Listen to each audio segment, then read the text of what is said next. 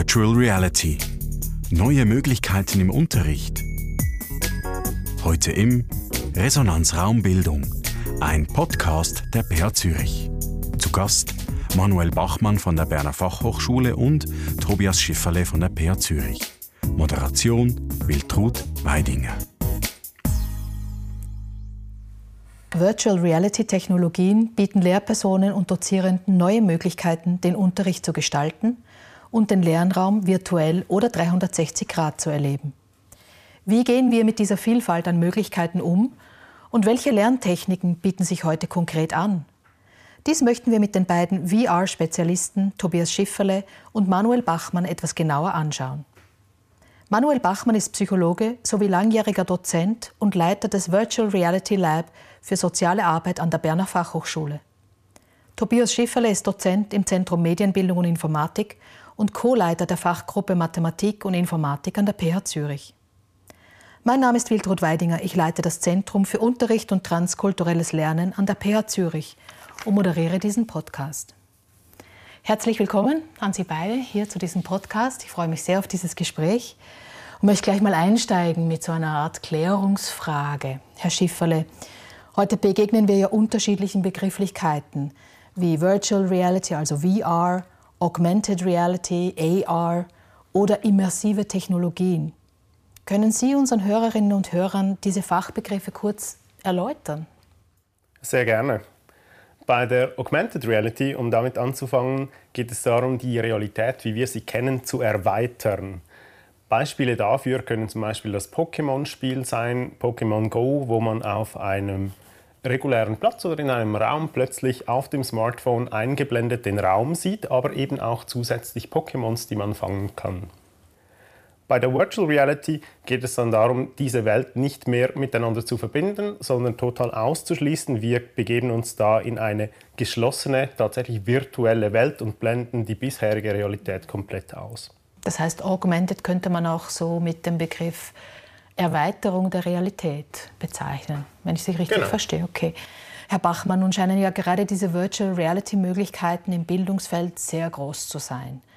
Ähm, wie wenden denn Sie konkret Virtual Reality in Ihrer Arbeit oder auch in der Lehre an? Können Sie da ein paar Beispiele vielleicht nennen und uns ein bisschen davon erzählen? Sehr gerne. Also bei uns äh, in der Lehre, in der sozialen Arbeit versetzen wir unsere Studierenden in virtuelle Welten. Dabei können sie trainieren, wie sich Gespräche führen lassen, Gespräche zum Beispiel mit Klientinnen der sozialen Arbeit oder sie können ihre Auftrittskompetenz trainieren, also sie trainieren vor einem virtuellen Publikum, halten dort eine Präsentation, einen Vortrag und können das so üben. Oder ein weiteres Beispiel ist ein Bewerbungsgespräch.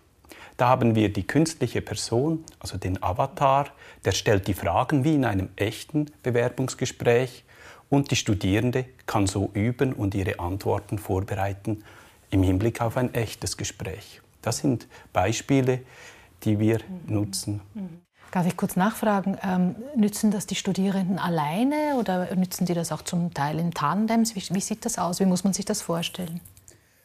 Das ist äh, unterschiedlich. Mhm. Beim, bei der Gesprächsführung, bei diesen Gesprächssituationen kommen die Studierenden einzeln in unser Labor und werden dort durch die Übung geführt. Also es ist ein Versuchsleiter dort und der bedient den Computer. Mhm. Dabei werden die Studierenden gefilmt.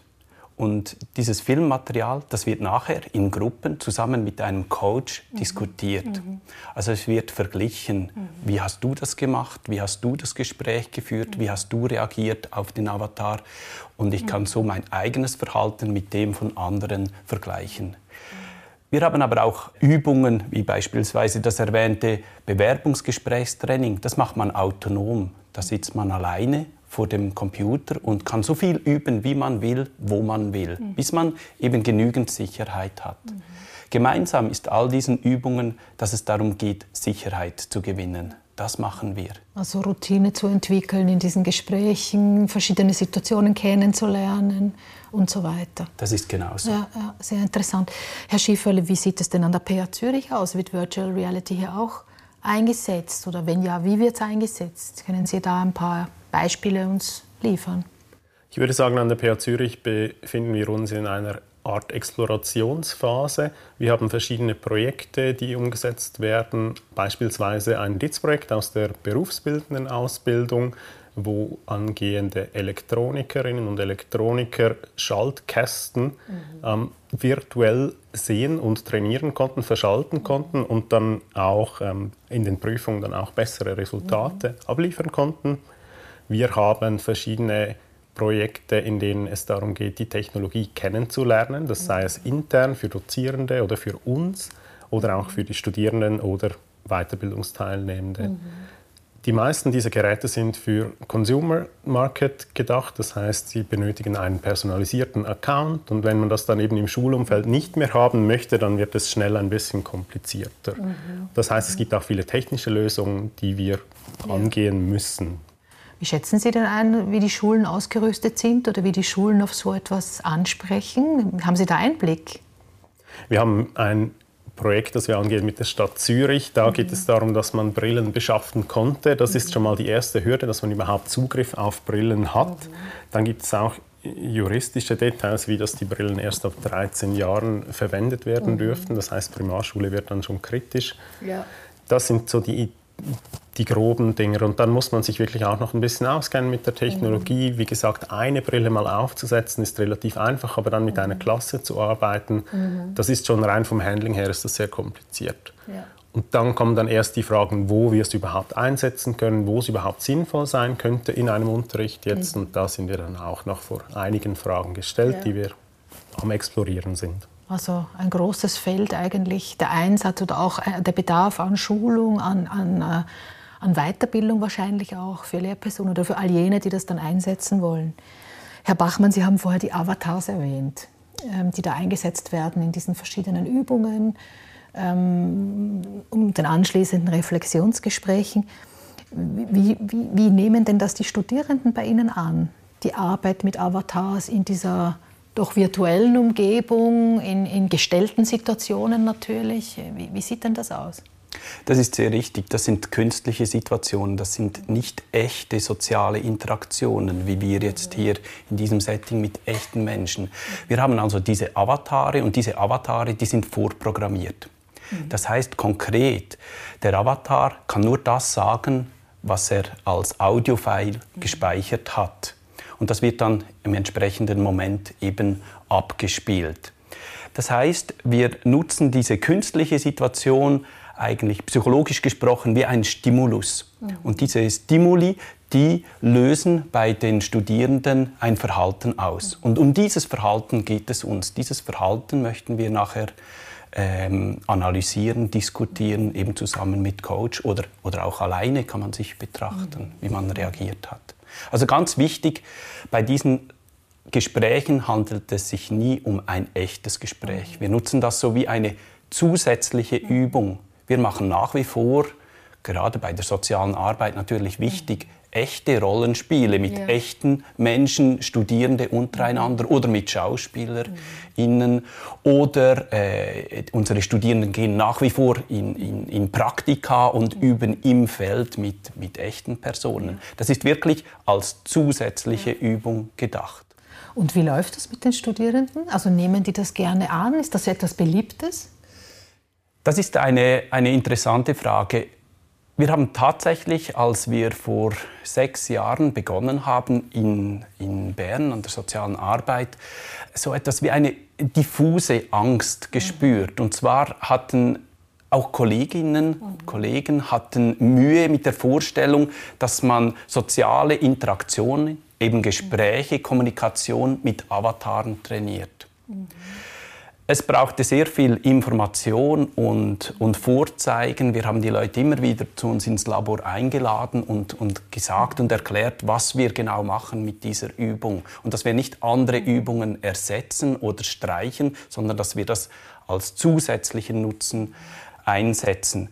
Und mit der Zeit hat sich das dann auch, weil die Studierenden das dann eben benutzen konnten, hat sich das gelegt. Es ist tatsächlich so, dass wir auch unsere Übungen laufend evaluieren. Und dort messen wir ganz bewusst nicht nur die Wirksamkeit, also sind sie besser geworden, wir messen auch die Akzeptanz. Mhm. Und das machen wir, indem wir sie ganz konkret fragen, wie war die Handbarkeit, also wie, wie, einfach war die Bedienung.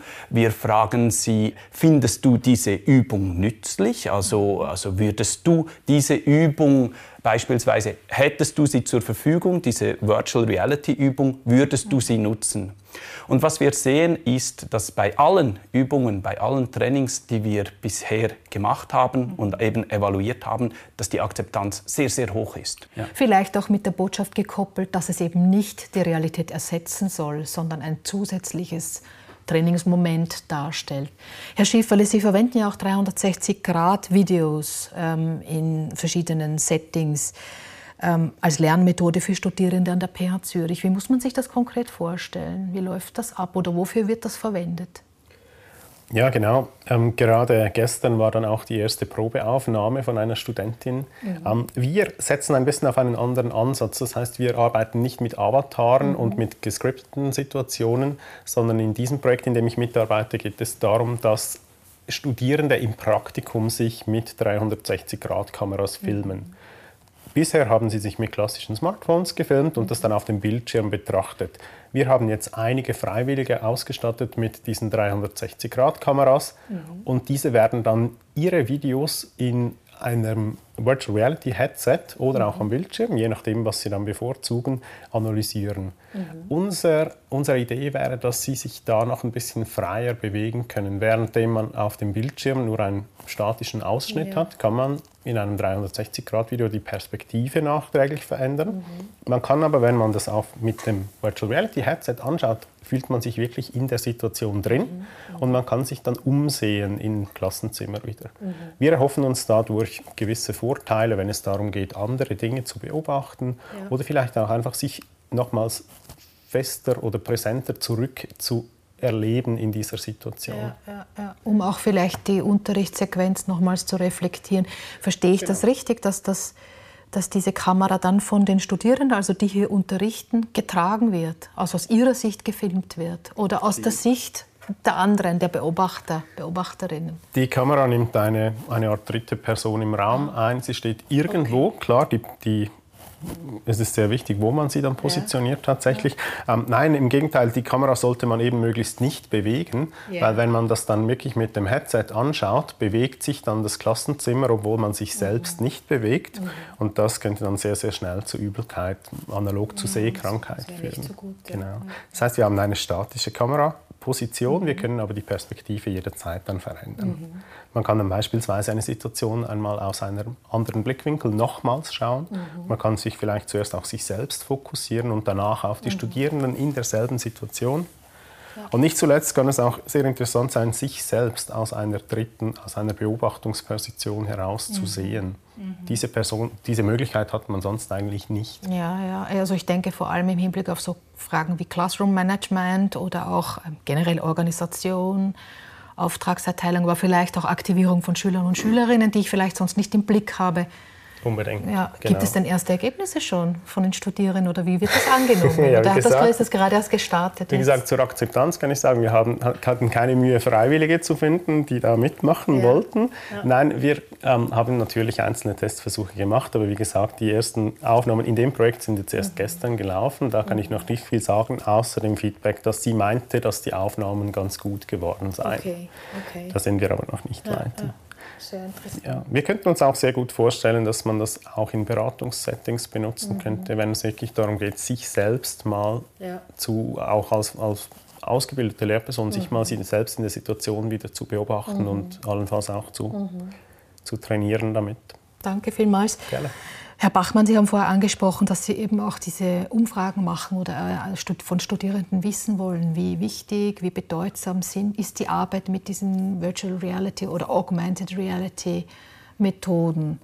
Welche Erfahrungen haben Sie denn konkret zur Lernwirksamkeit ähm, diesbezüglich gemacht? Also gibt es zum Beispiel Erkenntnisse aus Studien, dass das Lernen mit diesen Virtual Reality Technologien tatsächlich nachhaltiger ist?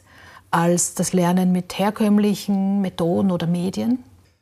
Dazu ist zu sagen, also ich benutze in meinen Labors nur Virtual Reality. Also da trägt man diese Virtual Reality Brille am Kopf und mhm taucht komplett ein. Mit Augmented Reality arbeite ich bis, bis anhin, äh, hatte mhm. ich äh, noch nicht gearbeitet. Auch nicht, ich habe keine Erfahrung mit den 360-Grad-Videos. Okay. Zur Lernwirksamkeit, das war Ihre Frage, mhm. haben wir äh, Studien realisiert in den vergangenen Jahren. Ich kann hier zwei Beispiele nennen. Ähm, das Public Speaking habe ich erwähnt, das ist diese ja. Auftrittskompetenz. Das haben wir im letzten Jahr in einem Experiment mhm. gemessen, ob das wirksam ist, mhm. zusammen mit der Universität Bern haben wir äh, Versuchspersonen auf einen Vortrag vorbereitet in Virtual Reality. Also sie konnten üben vor einem virtuellen Publikum und haben eine Kontrollgruppe gehabt, die haben sich traditionell vorbereitet, wie man das macht oder wie man sich zu Hause auf einen Vortrag vorbereitet. Dann haben wir alle Versuchspersonen von der Kontrollgruppe und von der Experimentalgruppe einzeln eingeladen und die mussten diesen Vortrag halten vor einem echten Publikum. Mhm. Was wir gesehen haben, ist, dass die Gruppe, die sich mit Virtual Reality vorbereitet hat, dass die besser waren. Und zwar konnten sie sich besser an mhm. Details erinnern, also sie waren bei den Fakten tatsächlich auch besser mhm. und das wurde auch gemessen, ihr, wie, wie, wie, flüssig sie sprachen, wie gut sie sprachen, wie strukturiert sie sprachen. Also auch diese Soft Skills waren besser. In beiden Dimensionen war die Experimentalgruppe mhm. besser. Ein anderes Experiment, das haben wir mit der Universität Lausanne und Genf realisiert. Dort ging es darum, nachhaltiges Verhalten zu lernen. Also in einem Haushalt beispielsweise äh, kürzer zu duschen oder äh, die Wäsche nicht 90 Grad, sondern nur 60 Grad zu waschen oder ein Deckel auf den Topf beim, beim Kochen und so weiter. Solche Verhaltensweisen, da haben wir verglichen, wie das ist, wenn diese Instruktionen einfach gelesen werden mhm. auf Papier oder wenn man die erhält über ein Video, mhm. also ein Film oder in Virtual Reality. Und was wir dort gesehen haben im Hinblick auf die Verhaltensänderung und auf die Einstellung ist, dass Virtual Reality nachhaltiger war. Also es war wirksamer, diese Verhaltensweisen zu lernen. Auch das haben wir äh, in diesem Jahr im März publiziert. Sehr interessante Ergebnisse. Das heißt, vor allem auch in Situationen, die vielleicht Stress auslösen können. Also im ersten Beispiel hat das eine Art ja, Trainingseffekt, Gewöhnung an die Situation vielleicht auch und das führt dann gleichzeitig auch zu besseren kognitiven Leistungen, könnte man schlussfolgern, oder? Das ist eine Möglichkeit tatsächlich. Ja. Man hat auch eine gewisse Sicherheit in Virtual ja. Reality. Ein Avatar, so eine künstliche Person, die, die beurteilt mich nicht. Die ist, äh, da bin ich relativ sicher unterwegs. Da kann ich üben, üben, üben, ohne echte Kolleginnen und Mitstudierende zu belästigen und ihre Zeit zu nehmen, kann ich da in, in Sicherheit üben, üben, üben. Und das gibt mir eben auch dann die Sicherheit eben in solchen Situationen, wenn sie dann echt sind. Was wir also machen, ist stressvolle Situationen wir antizipieren diese Situation in Virtual Reality, damit wir besser vorbereitet sind in der echten Situation. Ja. Das ist eigentlich das, was wir tun in Virtual Reality. Begegnen Sie dem Vorwurf, das wäre sehr interessant auch für mich persönlich zu wissen, dass ähm, das Moment der Empathie fehlt, das sehr, sehr menschlich ist oder und vor allem in, menschlichen in menschlicher Kommunikation oder in der Interaktion auch ja ein, ein, das Element ist, das die künstliche Intelligenz ja nicht bieten kann. Und auch die Virtual Reality, wie Sie ja sagen, das sind programmierte Avatare, wahrscheinlich nicht bieten kann. Begegnen Sie diesem, dieser Kritik? Ja, genau. Also also muss ich vielleicht noch kurz korrigieren. Also wir haben nicht mit künstlicher Intelligenz, das nutzen wir nicht. Also okay. wie, wie, erklärt, die Avatare sagen nur das, was wir Aha. kontrollieren, okay. was wir vorbereitet ja. haben. Also da wird nichts irgendwie unkontrolliert über okay. eine KI mhm. äh, präsentiert. Das ist vielleicht noch eine ja. wichtige Einschränkung. Wir wollen das absolut unter Kontrolle halten. Aber es ist natürlich richtig, vieles fällt weg mhm. von einem echten Gespräch oder all die, die, diese Interaktionen, die wir auch hier jetzt an diesem Tisch haben, die fallen weg. Der Avatar reagiert nicht auf die echte Person. Und das ist wirklich eine künstliche Situation. Das ist kein echtes Gespräch. Das dient nur als Vorbereitung. Aber auch in dieser Vorbereitungssituation können wir bei den Versuchspersonen oder bei den Studierenden ähm, Empathie natürlich auslösen. Mhm. Oder wie sie, wenn sie einen Film schauen, da, da haben sie auch nichts mit, mhm. den, mit den Schauspielenden zu tun, aber sie weinen trotzdem oder lachen mit. Also diese Gefühle, die können wir sehr wohl auslösen. Mhm. Wir haben ein Training, wenn ich das noch kurz mhm. erwähnen darf, das haben wir am SCHÜF, also am Universitätsspital in Lausanne, haben wir das angewandt und dann haben wir angehende Ärztinnen, mhm. haben wir trainiert, dass sie äh, schwierige Diagnosen mhm. ihren Patientinnen äh, überbringen ja. können und dass sie das üben können. Wie könnte ich das machen? Wie kann ich das machen, dass, dass man das auch versteht und ja. dass ich mir genügend Zeit nehme? Also diese Kommunikationstraining in ganz schwierigen Situationen, die kann man in Virtual Reality vorwegnehmen, ja. damit man nachher besser vorbereitet ist in echten Situationen. Dass man das schon mal erlebt hat. Ja, eine Art Trockenübung zu machen, es, ja, sich da zu gewöhnen. Mhm, vielen Dank. Ähm, Herr Schifferle, Sie haben ja auch schon vorhin erwähnt, das Schulfeld, also der Einsatz von Virtual Reality im Schulfeld, auch Hindernisse oder Herausforderungen. Ähm, jetzt ganz kurzfristig, welche Chancen sehen Sie denn für den Einsatz von Virtual Reality Methoden, äh, Aktivitäten im Schulfeld, aber auch längerfristig. Also für diese Technologie ist das tatsächlich etwas, mit dem sich Lehrpersonen, aber auch natürlich Schulen als Ganzes, Schulleitungen beschäftigen werden in der Zukunft. Ich denke, langfristige Prognosen sind ein bisschen schwierig in dem Umfeld, mhm. weil sich da auch in den nächsten Jahren sehr, sehr viel noch entwickeln mhm. wird. Auch das wissen wir bereits jetzt mit auch mit Verbindungen mit Mixed Reality, wo dann eben nicht nur mehr man abgeschlossen ist, sondern man auch die, das Umfeld mit einfließen lassen kann. Ich denke, für das Schulfeld sind es im Moment sehr einzelne, ausgewählte Situationen, die gut funktionieren. Hm, wir haben auch ähm, Trainingssituationen schon gehört. Wir haben jetzt ein Projekt mit dem Volksschulamt des Kantons Zürich, wo es darum geht, Personen auf eine Abschlussprüfung, auch eine mündliche mhm. vorzubereiten. Das ist ein Setting, wie wir hier jetzt sitzen, eine Gesprächssituation. Mhm. Und die werden wir als Video vorproduzieren mhm. und dann kann man da der mal beiwohnen, auch in Virtual Reality. So als, als kleine Information, mhm. wo man sich eben auch in diese Prüfungssituation dann reinversetzen ja. kann. Ja.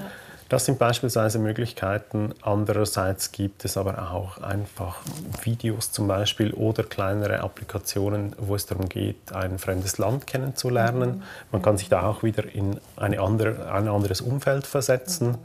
Es gibt vereinzelt, beispielsweise gibt es einen Fahrradtrainingssimulator der Stadt okay. Zürich. Da kann man dann tatsächlich auf dem Fahrrad sitzen mhm. und das Headset auf dem Kopf haben.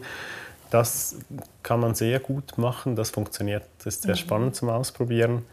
Dann gibt es vereinzelt Apps, die auf dem Consumer Market erhältlich sind. Mhm. Zum Beispiel kann man sich da während der Zeit der Apartheid bewegen in, mhm. in einem Land und erleben, wie man das aus einer anderen Perspektive mhm. als, als dunkelhäutige Person dann mhm. wirklich erlebt hat. Mhm. Solche vereinzelten Applikationen gibt es. Ja.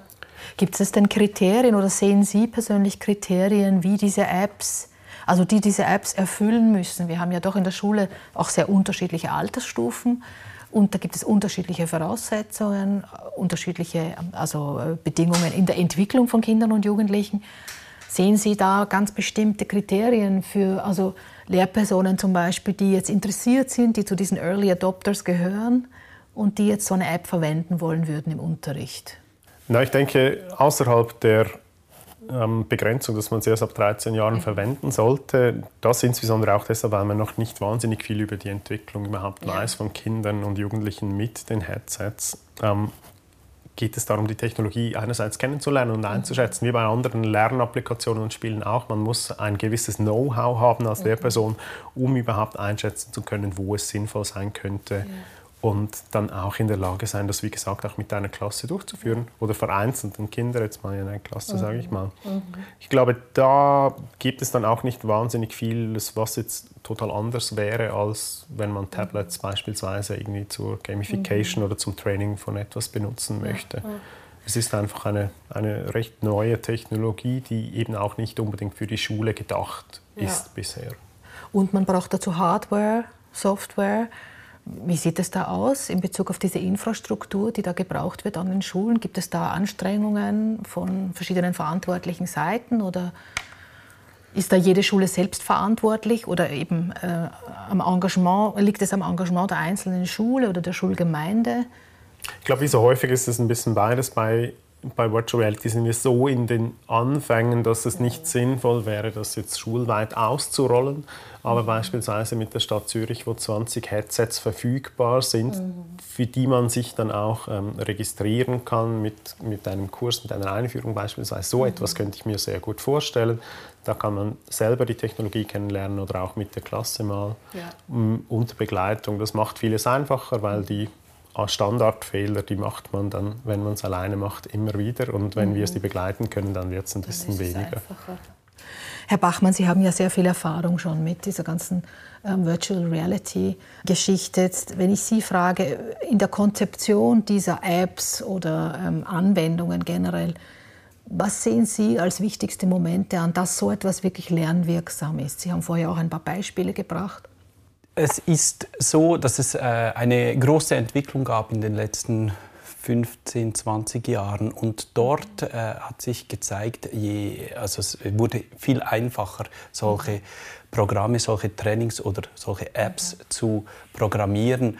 Und durch das wird es äh, sehr viel äh, erreichbar, auch für Lehrpersonen, für die Klasse so etwas vorzubereiten. Gleichzeitig die Hardware haben wir erwähnt. Mhm. Auch das ist dramatisch günstiger geworden. Mhm. Also es ist heute viel einfacher an, an diese Geräte heranzukommen. Mhm. Diese Preise, die haben, die sind nur noch äh, Bruchteile von dem, was sie vor 15, vor 20 mhm. Jahren gekostet haben. Und durch diese äh, leichtere Erreichbarkeit. Man muss auch weniger programmieren können. Man muss heute nicht mehr Informatiker sein, um solche Dinge herzustellen. Das macht es äh, viel einfacher für, für breite Anwendungen. Mhm. Nachher muss man sich natürlich schon überlegen, warum mhm. man das einsetzt. Also die didaktische Frage, die bleibt wie bei allen didaktischen Methoden, die ich äh, anwende als Lehrperson in meiner Klasse. Also wo ist genau der Vorteil? Mhm. Und diese Vorteile, die wir haben, Herr Schifferle hat, hat sie erwähnt, oder? Wir können in der Zeit reisen mhm. beispielsweise. Wir können Dinge machen, die zu gefährlich wären ja. in der Realität, oder? Im Straßenverkehr können wir üben in Sicherheit und so weiter. All diese Beispiele, die Herr Schifferle gemacht haben. Also wo ist das sinnvoll, diese Anwendungen einzusetzen? Das ist eine didaktische mhm. Frage, eine mhm. pädagogische Frage. Und dann, wenn, wenn das äh, eben sinnvoll ist und wenn ich das äh, leicht auch äh, zur Verfügung stellen kann, dann ist das lernwirksam und dann kann ich das ausprobieren. Mhm. Zusätzlich natürlich immer evaluieren, die Wirksamkeit mhm. überprüfen und schauen, dass das auch akzeptiert wird von mhm. den Lernenden. Jetzt natürlich eine sehr kritische Frage. Ähm, jetzt haben wir sehr viel also von den Vorteilen dieser Virtual Reality Technologien gehört. Wenn ich jetzt etwas kritisch nachfrage oder mich in eine andere Rolle hineinversetze, ähm, könnte es sein oder wie schätzen Sie das ein? Wird diese Virtual Reality oder die Augmented Reality kann das den Präsenzunterricht ersetzen? Also ich meine damit Präsenzunterricht in der Schule, aber auch in der Hochschule? Wir haben Beispiele gesehen, äh, wo das eben, oder gehört, Herr Schifferle hat es auch, äh, hat Beispiele genannt, wo das eingesetzt wird. Aber für eine breite, für einen breiten Einsatz, die ganze Klasse gemeinsam, es gibt solche Beispiele. Mein Kollege Markus Hudritsch von der Technik und Informatik der Berner Fachhochschule, der bereist beispielsweise römische Orte, also Avange oder Augusta Raurica, in Vorbereitung auf den mhm. echten Besuch. Oder die Schüler können die, äh, die, diesen Ort besuchen, wie er damals war, in Virtual Reality, und sind so vorbereitet. Ja. Das kann man machen mit einer ganzen Klasse, kann man so als Vorbereitung auf einen realen Besuch oder als Nachbereitung natürlich, kann man das einsetzen. Meine Erfahrung ist, dass wir das eher in kleineren Settings, also mhm. sogar im Einzelsetting einsetzen und nicht für den ganzen Präsenzunterricht. Ja, als Zusatzelement mhm. oder als, als separates Training in Kleingruppen oder so, okay. Herr Schieferle, wie schätzen Sie das ein? Nun, ich denke, das ersetzen ganz bestimmt nicht, ja. ähm, aber vielleicht in gewissen Situationen erweitern. Ich könnte mhm. mir sehr gut vorstellen, dass jemand, der eine Vorlesung verpasst, weil er irgendeinen guten Grund hat, zu Hause zu bleiben, mhm. beispielsweise auch während Corona zum Beispiel, mhm. mhm. ähm, könnte man eine eine 360-Grad-Kamera im Raum positionieren und wenn man zu Hause das Headset aufsetzt, dann sitzt man da in der Vorlesung. Mhm. Ob man wirklich virtuell in einer Vorlesung sitzen möchte, das ist dann die andere ja, didaktische Frage. Ja. Aber es ginge natürlich auch in einem Kurssetting. Mhm. Ich würde das gerne mal ausprobieren. Ich stelle mir das auch ein bisschen schräg vor, wenn jetzt eben ne neben uns hier noch eine Kamera steht. Mhm. Und für zu Hause sieht es dann aus, wie wenn man selbst mit am Tisch sitzt. Für uns mhm. aber natürlich dann wieder nicht. Ja. Also solche Videosequenzen könnte ich mir vorstellen, dass das ganz interessant sein könnte, wäre aber auch eine Nische natürlich. Ja, ja. Ähm, es, es, könnten Unterrichtsbesuche natürlich auch so gemacht werden, auch wieder nicht als Ersatz, sondern vielleicht mhm. als Ergänzung, dass man auf, auf Wunsch schnell mal mhm. reinschauen könnte. Das könnte ich mir vorstellen. Sie meinen durch Mentoren oder Mentorinnen zum Beispiel, die in den Schulen die Studierenden begleiten. Ja. Genau, ja. Also verschiedene Möglichkeiten, die die sowas bieten könnte, aber sicher keinen Ersatz für einen Präsenzunterricht oder Unterricht in der Gruppe, wo ja gerade auch die Dynamiken, Interaktion und so weiter im, Vordergrund stehen okay. sollte. Jetzt gibt es an der Berner Fachhochschule und an der PH Zürich noch relativ wenige Weiterbildungsangebote, wenn man so schaut, im Umgang mit Virtual Reality oder Augmented Reality. Gibt es denn bei Ihnen beiden Pläne, dass diese Themen noch weiter vertieft werden sollten in Bezug auf Angebote, in Bezug auf ähm, Aktivitäten oder eben für spezifische Zielgruppen vielleicht. Also ich habe Angebote, aber die nutze ich eben so beispielsweise Wohnungsbegehungen in, in der sozialen Arbeit, aber dort nutze ich Virtual Reality Tools in der Weiterbildung, ja. also in unserem Weiterbildungsangebot.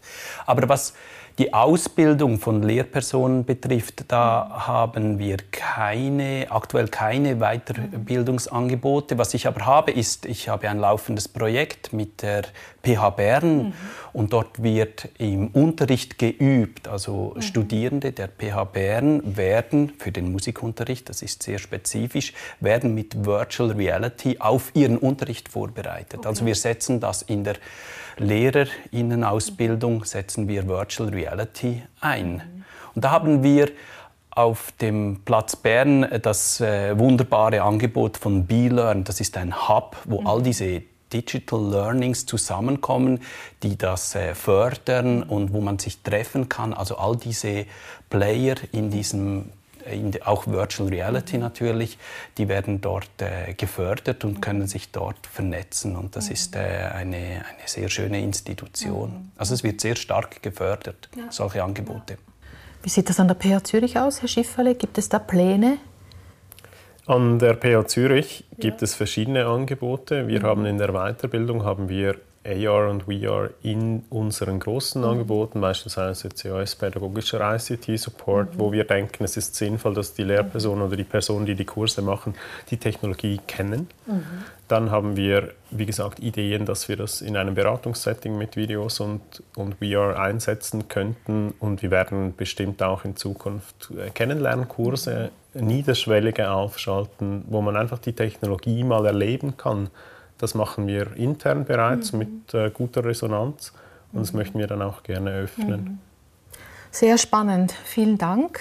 Sie wollten noch was anfügen? Herr ja, Bachmann, ich möchte ja? das unbedingt unterstreichen, was Herr Schifferle eben gesagt hat. Es geht auch darum, dass Studierende in der Weiterbildung oder im, im Studium eben die Möglichkeit haben, solche Techniken auszuprobieren. Ja. Nur das macht sie Kompetenz, auch später ja. selbst zu entscheiden, wo macht ein Einsatz Sinn und wo eben nicht. Und darum müssen sie das gesehen haben, erlebt haben und nur so sind sie eben dann kompetent für spätere auch pädagogisch-didaktische Entscheidungen. Ja. Das ist ganz wichtig. Unbedingt. Ja, ganz wichtig. Also eine Einladung an Sie, liebe Hörerinnen und Hörer, zum Ausprobieren, zum erstmaligen Erleben, zum Erfahrungssammeln. Und damit kommen wir auch schon zum Abschluss. Vielleicht noch folgender Hinweis. An der PH Zürich startet am 4. Oktober 2023 das MIA-Aufbaumodul Leben in medialen und virtuellen Räumen von Internetphänomenen über soziale Medien zu Virtual Reality im Unterricht. Dieses Modul wird in vier Einheiten durchgeführt. Am 28. Oktober 2023 findet zudem die UNM-Tagung zum Thema Lernräume vernetzt, offen, agil statt, unter anderem mit Workshops zum Thema Virtual Reality. Sie finden weitere Infos zu diesem Angebot unter www.phzh.ch digitale Bildung. Bei Ihnen beiden möchte ich mich sehr herzlich bedanken für dieses spannende Gespräch und viel Erfolg bei Ihren weiteren Abenteuern in Virtual oder Augmented Reality. Herzlichen Dank. Danke auch. Danke auch. Sie hörten Resonanz Raumbildung, ein Podcast der PR Zürich. Diskutiert haben Manuel Bachmann und Tobias Schifferle, Moderation Wiltrud Weidinger.